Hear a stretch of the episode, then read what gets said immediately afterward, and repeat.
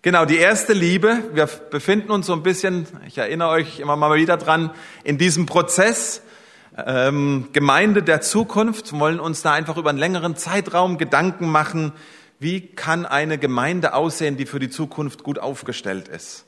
Und wie gelangen wir dahin? Und ich habe uns äh, ähm, eine kleine Predigtreihe dafür ausgesucht, wo ich ein bisschen in die Offenbarung reinschauen möchte in den nächsten Wochen, die sieben Cent schreiben.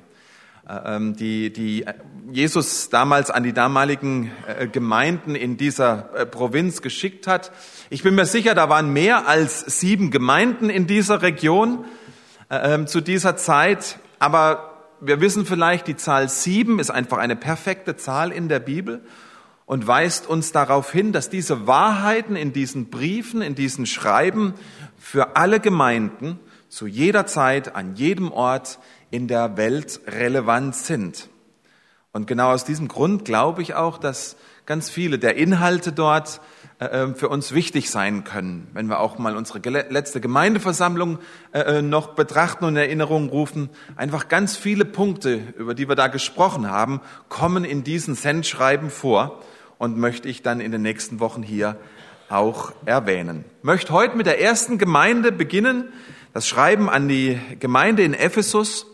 Und ich glaube, es ist kein Zufall, dass Jesus zuerst an diese Gemeinde schreibt, sie zuerst anspricht, weil er ihr eben etwas ganz Grundlegendes sagen soll, was wir als Gemeinden zu jeder Zeit, an jedem Ort in der Welt äh, ähm, beachten können und wichtig sein darf für uns. Lese aus Offenbarung 2, äh, die Verse 1 bis 7.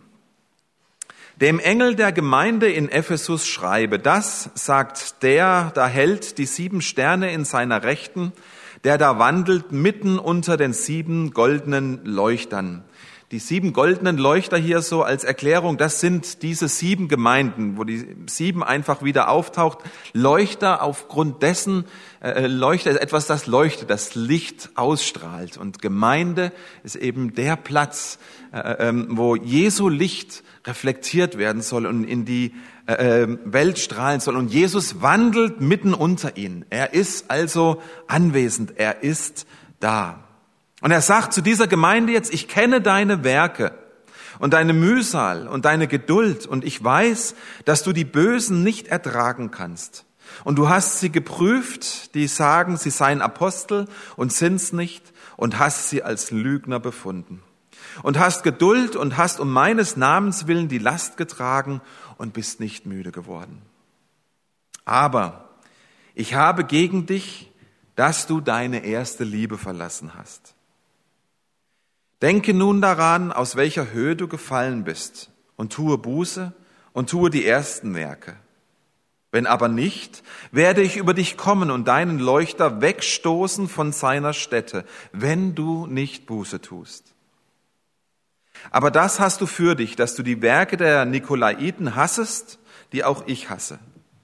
Wer Ohren hat, der höre, was der Geist den Gemeinden sagt. Wer überwindet, dem will ich zu essen geben von dem Baum des Lebens, der im Paradies Gottes ist. Stellt euch bitte mal vor, ihr seid Teil einer solchen coolen, perfekten Gemeinde, wie sie hier erwähnt wird. Stellt euch mal vor, ihr seid Teil einer solchen Gemeinde, ihr nehmt euch auch so ein Gemeindeentwicklungsprogramm vor, ihr wertet eure Stärken aus und es kommen diese sieben Kennzeichen vor, die auch hier erwähnt werden an die Gemeinde in Ephesus. Ihr seid tatkräftig. Eure Mitglieder, die setzen sich ein. Der Glaube bleibt nicht ohne Werke. Ihr seid aktiv. Bei euch herrscht Leben. In eurer Gemeinde kommt alles vor, was wichtig ist. Gemeindestunden, Kinderarbeit, andere Veranstaltungen und jeder macht mit. Jeder bringt sich ein. Eure Gemeinde hat Durchhaltevermögen, heißt es hier. Die Substanz eurer Christenheit, euer, eures Christseins, die ist gestärkt. Durch Herausforderungen, durch schwierige Zeiten haben sich eure Mitglieder bewährt. Charakter ist gewachsen. Ihr seid keine geistlichen Dünnbrettbohrer, wie jemand hier drüber gesagt hat, sondern wenn ihr euch was vornehmt, dann setzt ihr das auch um, auch wenn es Mühe bereitet. Eure Gemeinde hat Substanz. Ihr seid in einem geistlich schwierigen Umfeld. Immer wieder Anfeindungen hier und da, aber eure Mitglieder, die halten durch, die wanken nicht, die bleiben stehen. In eurer Gemeinde lebt und le lehrt ihr Heiligung. Den Mitgliedern ist es bewusst, der Unterschied zwischen Reich Gottes und die gefallene Welt. Glaube in dieser Gemeinde ist nicht etwas, das nur so nebenbei passiert, sondern er ist zentral, hat Konsequenzen für den Alltag. Jesus ist die Priorität im Leben eurer Mitglieder.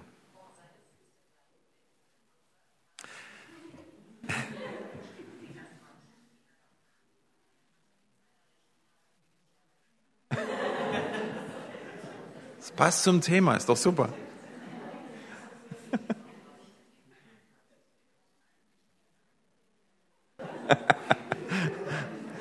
Das sind die modernen Telefone.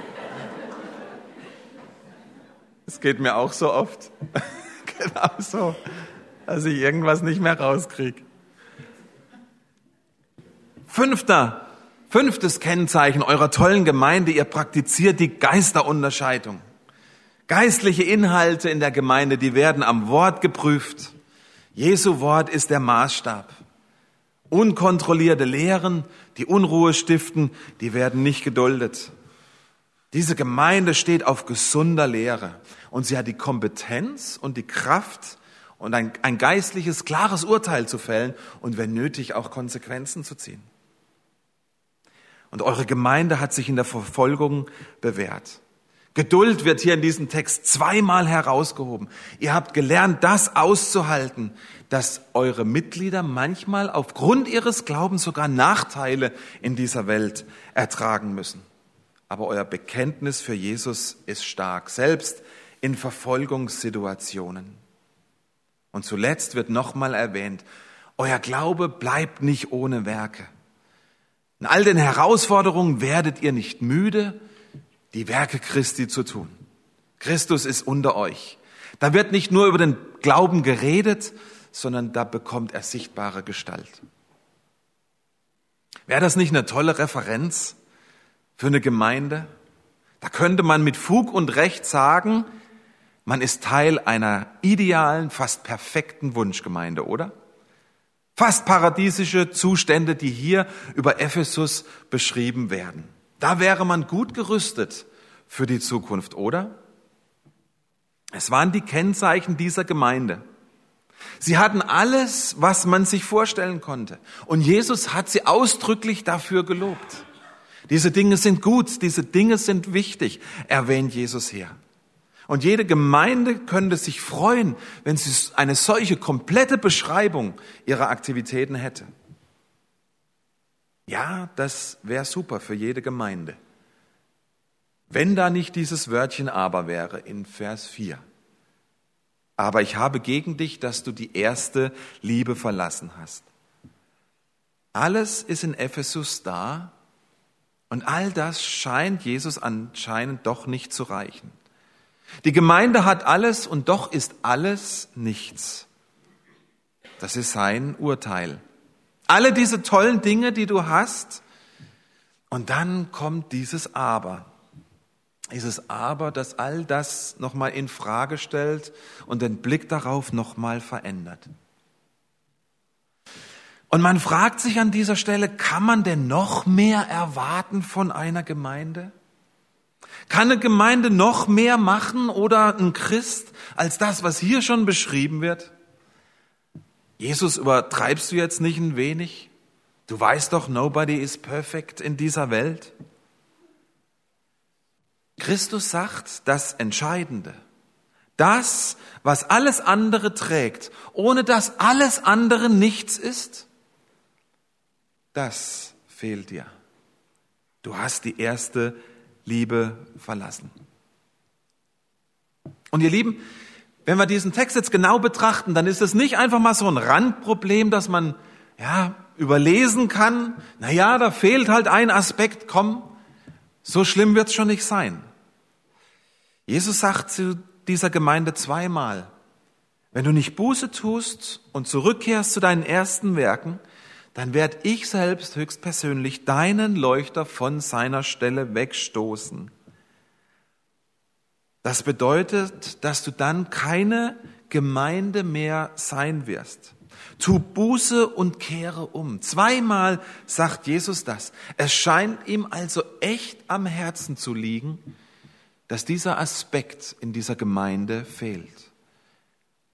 Er sagt quasi trotz aller Heiligung, trotz aller Gemeindezucht, trotz aller Geduld, trotz aller gesunden Lehre, dein Gemeindesein, deine Sache, die du im Kern bist, das ist bedroht.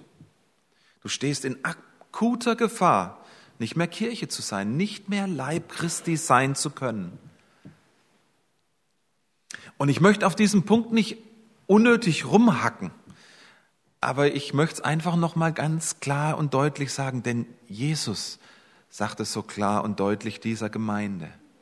Wenn du dich nicht radikal änderst, dann ist alles, was du tust, alles, was du hast, nichts. Dann sind die Konsequenzen davon, dass du nicht mehr meine Gemeinde bist. Dann gehörst du nicht mehr zu mir. Dann ist es aus mit dir.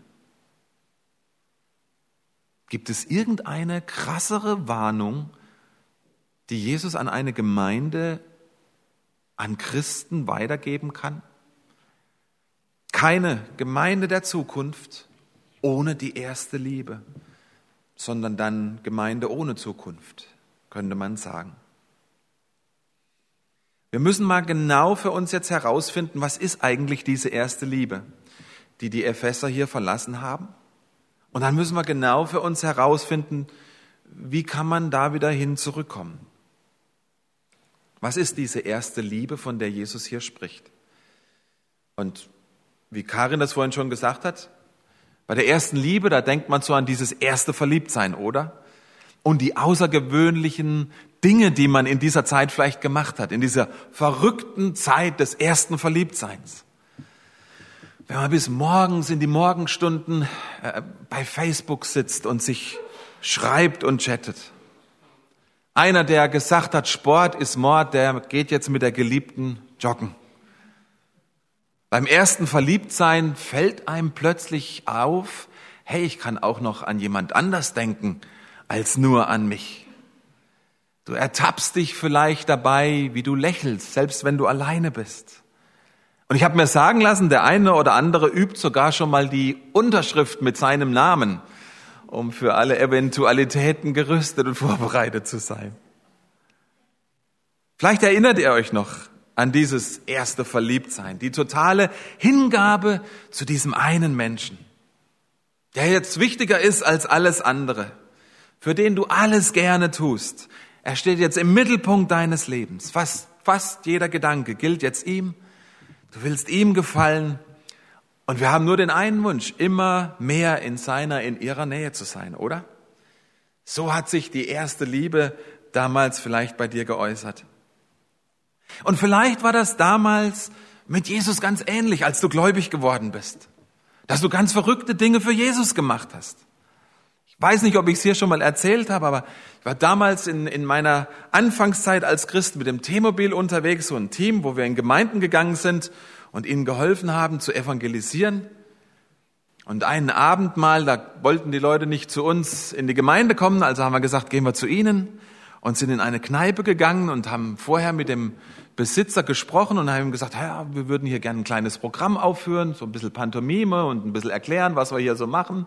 Ja, gerne, könnt ihr machen. Und bei der Pantomime, da war auch wirklich Totenstille und die Leute haben interessiert zugeschaut. Und dann habe ich angefangen, ein bisschen zu erklären, worum es in der Pantomime ging. Das war die Predigt also dazu.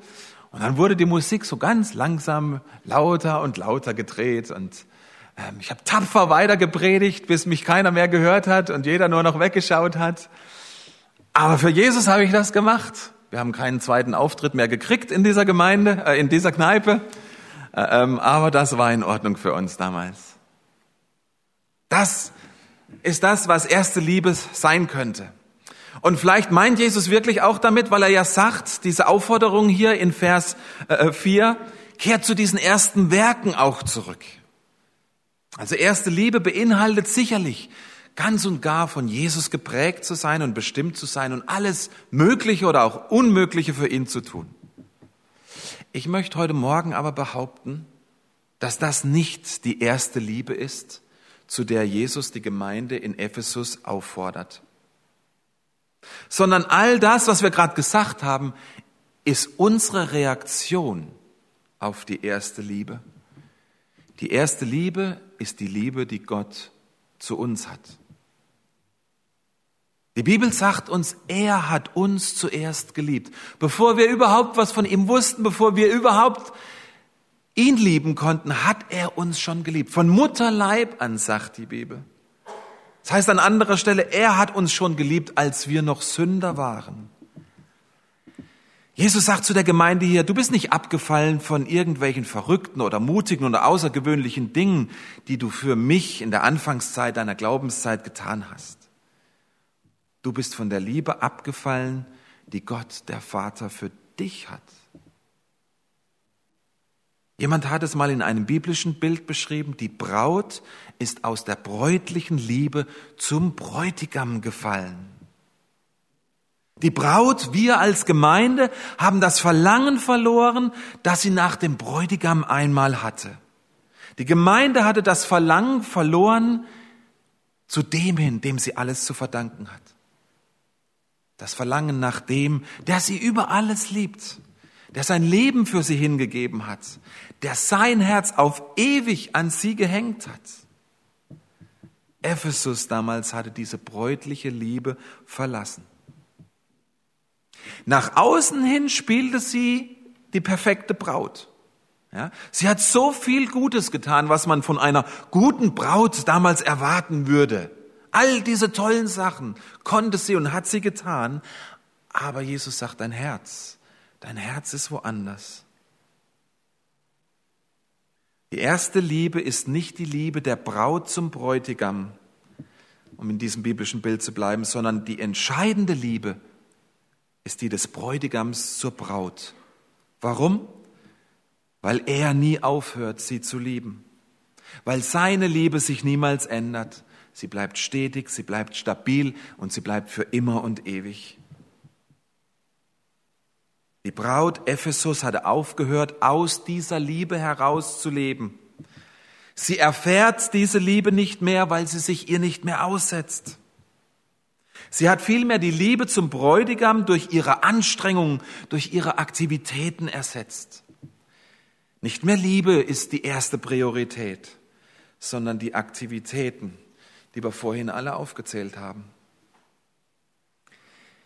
Und ihr Lieben, die Folgen sind verheerend, sagt Jesus hier. Herzliche Nächstenliebe zu den Verlorenen dieser Welt wird durch Werke, die man tut, ersetzt, weil es die Bibel halt so sagt. Es sind nicht mehr die ersten Werke, die aus der Liebe heraus geschehen, die Jesus hier anmahnt, sondern ich will mir Gottes Gunst vielleicht verdienen. Ich will halt das Richtige tun. Und schaut genau hin, es sind immer noch dieselben Werke. Was Jesus sagt ist, die Motivation dahinter, die hat sich verschoben. Die ist unterschiedlich, die ist anders. Die Gemeinde handelt nicht mehr, weil sie von der Liebe Christi inspiriert und bewegt ist, sondern weil man denkt, ich muss das jetzt für Jesus tun.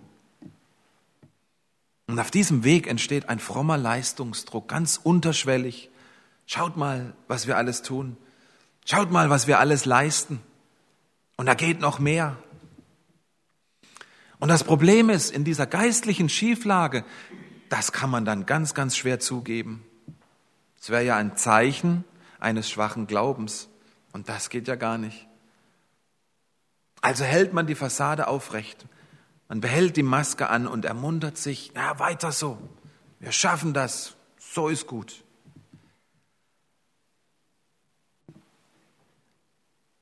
Sollten wir für uns erkennen, für uns ganz persönlich, oder auch für uns als Gemeinde, dass, dass wir vielleicht auf einem Weg dahin sind, diese erste Liebe zu verlieren oder dass wir aus dieser ersten Liebe herausgefallen sind. Was wäre denn dann der Weg zurück? Gibt es überhaupt einen Weg zurück zu dieser ersten Liebe? Frieda hat es vorhin erklärt, er hat es erlebt, also gibt es auch einen Weg zurück. Unser Text gibt uns drei Schritte. Da heißt es, denk nun daran, wovon du gefallen bist. Das heißt es hier in Vers 4. Tu Buße, kehre um, denke um, bedeutet das. Und als drittes tue wieder die ersten Werke. Der erste Punkt, Erinnerung, erinnere dich. Denke daran, wovon du gefallen bist. Hier geht's nichts um Tun, keine hektische Betriebsamkeit. Was kann ich jetzt denn machen? Was muss ich denn noch tun? Es geht zuallererst ums Sein. Es geht ums Nachdenken, um zur Ruhe kommen, ums Einkehren, ums gedankliche Zurückkehren zu dem, was man verlassen hat. Zeit nehmen, um nachzudenken, wie war das denn damals, als ich in dieser ersten Liebe gelebt habe? Haben wir das damals, hast du das damals wahrgenommen als eine Lebensveränderung? Wie war das damals, als du aus der Vergebung Christi wirklich gelebt hast und das bis ins Körperliche hinein vielleicht sogar gespürt hast? Mann, jetzt ist was anders. Das ist ein neues Leben. Das war wirklich ein Neuanfang mit diesem Jesus. Und du hast diesen Frieden gespürt, diese unaussprechliche Freude. Erinnerst du dich noch an diese Zeit, wie das damals war? Wie war das damals, als er allein genug war, wo er alles war, was ich wirklich gebraucht habe? Als er die Erfüllung meines Lebens war wo er wirklich im Mittelpunkt stand. Wisst ihr, ich habe das diese Woche mal getan. Ich möchte ja nicht was von euch verlangen, was ich nicht selber mache. Und habe mir mal echt die Zeit genommen und versucht, mich zu erinnern. Es ist ja schon ein paar Tage her, wie das damals war, als mir zum ersten Mal klar wurde, was Jesus für mich persönlich bedeutet. Wisst ihr, was passiert ist, als ich so im Nachdenken war? In diesem Reflektieren von dem Unterschied von damals zu jetzt, da hat mal jemand gesagt, da entsteht ein Bewusstsein des Verlustes. Wenn man mal so intensiv nachdenkt und sich dafür Zeit nimmt, dann merkt man plötzlich, was man verloren hat.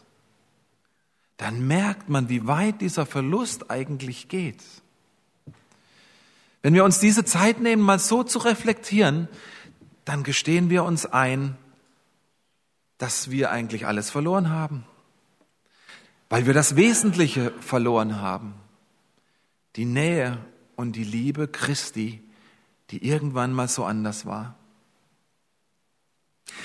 Der nächste Schritt ist dann, wenn wir diesen Verlust tief in unserem Herzen, im Inneren begreifen, wenn uns echt klar wird, was uns da abhanden gekommen ist, wisst ihr, was dann passiert? dann entsteht eine Sehnsucht, von der wir vorhin gesungen haben. Eine Sehnsucht dahin zurückzukehren, wo wir mal waren. Da entsteht ein Verlangen in uns nach Umkehr. Denn wer wird nicht so fühlen oder denken, wenn er sich erinnert, Mann, was da mal war, und wenn ich das mit heute vergleiche, wer würde dann nicht denken, da möchte ich hin zurück? Und bitte versteht mich an diesem Punkt nicht falsch. Ich rede nicht davon, all die tollen Emotionen, die mich damals bewegt haben. Ich und Gott, wir können die ganze Welt verändern. Für uns ist nichts zu schwer. Ich rede auch nicht von diesem Brennen im Herzen, dass ich jeden mit Jesu Gottes Wort erschlagen muss, den ich einfach treffe. Ich rede auch nicht über die verrückten anderen Sachen, die man macht. Das ist alles, war alles gut. Das ist alles richtig. Aber Jesus sagt hier nicht, tut diese Aktivitäten und Gefühle von damals rekonstruieren. Das hat nämlich die Gemeinde in Ephesus getan. Und dafür hat sie Jesus getadelt. Jesus sagt, geh zurück zu dem Auslöser für all das. All das, was dich damals dazu bewegt hat, diese Dinge zu tun. Nämlich die intime Nähe zu Jesus selbst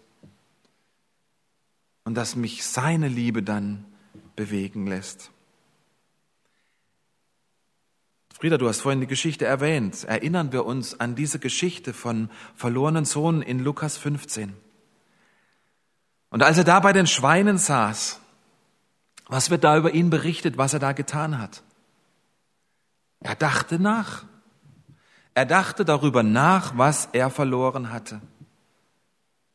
Er hat darüber nachgedacht, was er alles bei seinem Vater hatte, dieses erfüllte, tolle Leben. Und er hat es mit dem verglichen, was er dann in diesem Moment jetzt hatte, nämlich nichts, nicht mal das Nötigste. Er saß bei den Schweinen und konnte nicht mal was essen. Und dieser Vergleich damals und jetzt, diese Erkenntnis hat ihn zur Umkehr bewegt, zurück zum Vater zu gehen. Und Ephesus ist es ähnlich ergangen. Gott hatte ihnen alles geschenkt und sie hatten alles verloren, wie der verlorene Sohn auch. Und Jesus fordert diese Gemeinde jetzt auf, kehrt um, erinnert euch, wie es einmal war. Erinnerung, denkt daran. Nach der Erinnerung kommt die Umkehr. Tut Buße, also denke um bedeutet das, kehre um, sagt Jesus zu ihnen. Mit diesem Nachdenken kommt die Erkenntnis was ich eigentlich, was, was mache ich hier eigentlich? Ich sitze bei den Schweinen und mein Vater zu Hause hat alles. Warum um alles in der Welt habe ich das Paradies verlassen? Ich will zurück zu diesem Vater. Und durch dieses Nachdenken entsteht diese Sehnsucht, nach Hause zu gehen. Um in diesem Bild nochmal zu bleiben, das Verlangen der Braut nach dem Bräutigam entsteht, so wie es anfänglich mal war. Ihr Lieben, ich möchte euch so herzlich ans Herz anbefehlen, nehmt euch diese Zeit.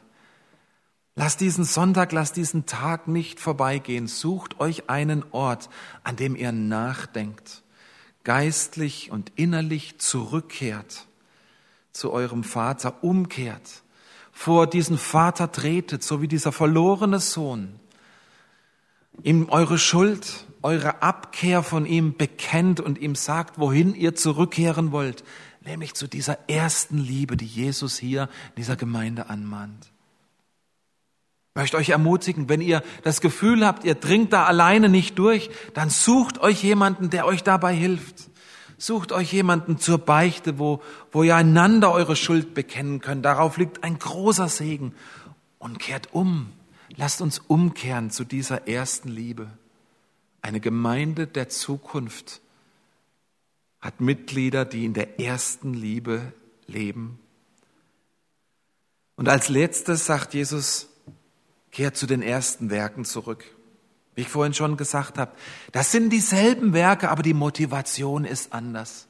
Sie fließt aus dieser Liebe heraus. Und ihr Lieben, die Bibel sagt uns, bei echter Umkehr, bei tiefgreifender Umkehr entsteht in uns der Wunsch nach einem veränderten Leben, aus dem dann neue Werke herausfließen. Nicht nur frommes Gerede über den Glauben, sondern ein Glaube, wo man die Werke sieht, wo die Welt erkennt an diesen Werken, dass wir seine Kinder sind. Das ist unser oberster Auftrag. wo wir uns immer wieder seiner ersten Liebe aussetzen, werden wir anfangen, wieder seine ersten Werke zu tun, weil er sie selber in uns tut und dann auch durch uns. Es sind die Werke, die von Herzen kommen, die wir nicht für Menschen tun oder für unseren eigenen Verdienst, sondern sie sind eine Antwort auf seine Liebe zu uns und zu seiner Ehre. Alle Werke, alle Aktivitäten sind nichts, wenn wir nicht in der ersten Liebe leben. Lasst uns zurückkehren zu dem, was Jesus diese Gemeinde da aufgefordert hat. Und vielleicht sitzt du heute Morgen hier und du hörst das Ganze zum ersten Mal, dass Jesus dich liebt und dass ein Leben aus seiner Liebe möglich ist, dass ein Leben äh, bestimmt sein kann von Gottes Liebe. Und vielleicht hast du viele Fragen und ich möchte dich heute Morgen ermutigen. Schieb die Sache nicht einfach so weg. Geh dieser Frage nach, forsche nach. Was bedeutet das für mich? Sprich mit jemandem darüber. Was bedeutet das für mich, dass Jesus mich liebt? Oder vielleicht bist du heute Morgen jemand, der genau weiß, wie sich das damals angefühlt hat. Diese erste Liebe die du damals von Jesus selbst erfahren hast. Vielleicht kommen dir selbst konkrete Geschichten und Erlebnisse von damals in den Sinn.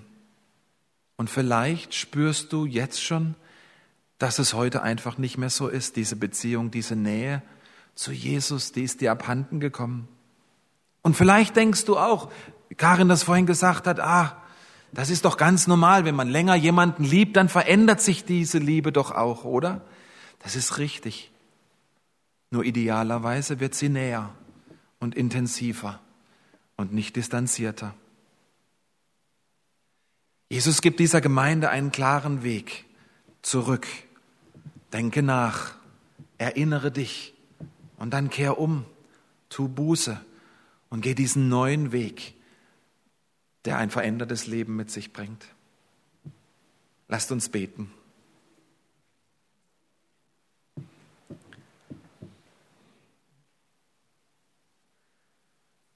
Vater, ich danke dir für dein gutes Wort.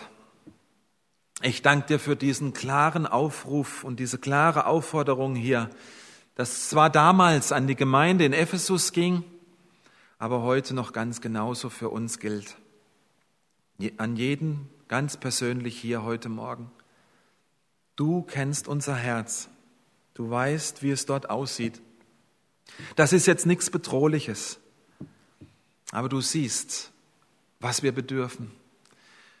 Du weißt, dass es der größte Wunsch unseres Herzens ist, geliebt zu werden. Und wie viel mehr von diesem ewigen, liebevollen Gott, dem seine Liebe niemals aufhört, niemals weniger wird, sich niemals verändert. Heiliger Geist, ich möchte dich herzlich bitten heute Morgen, dass du uns überführst, da wo diese Distanz vielleicht zwischen uns und dir entstanden ist. Da, wo wir diese erste Liebe vielleicht noch nie gespürt haben. Bitte geh uns nach. Bitte sprich zu unseren Herzen. Führe in Erinnerung, was unser Verlust ist. Und gib uns den Mut zur Umkehr und zur Hinwendung und zur Hinkehr zu dir. Ich möchte das für jeden Einzelnen hier heute Morgen bitten und auch für uns als Gemeinde, damit wir auch in Zukunft für dich da sind, Herr, und mit dir in dieser Welt stehen können. Segne du uns, segne dein Wort in unserem Herzen. In Jesu Namen. Amen. Geht hin unter dem Segen des Herrn. Unser Herr segne euch und er behüte euch. Er lässt sein Angesicht leuchten über euch und er ist euch gnädig und er erhebt sein Angesicht auf euch und schenkt euch seinen Frieden. Amen.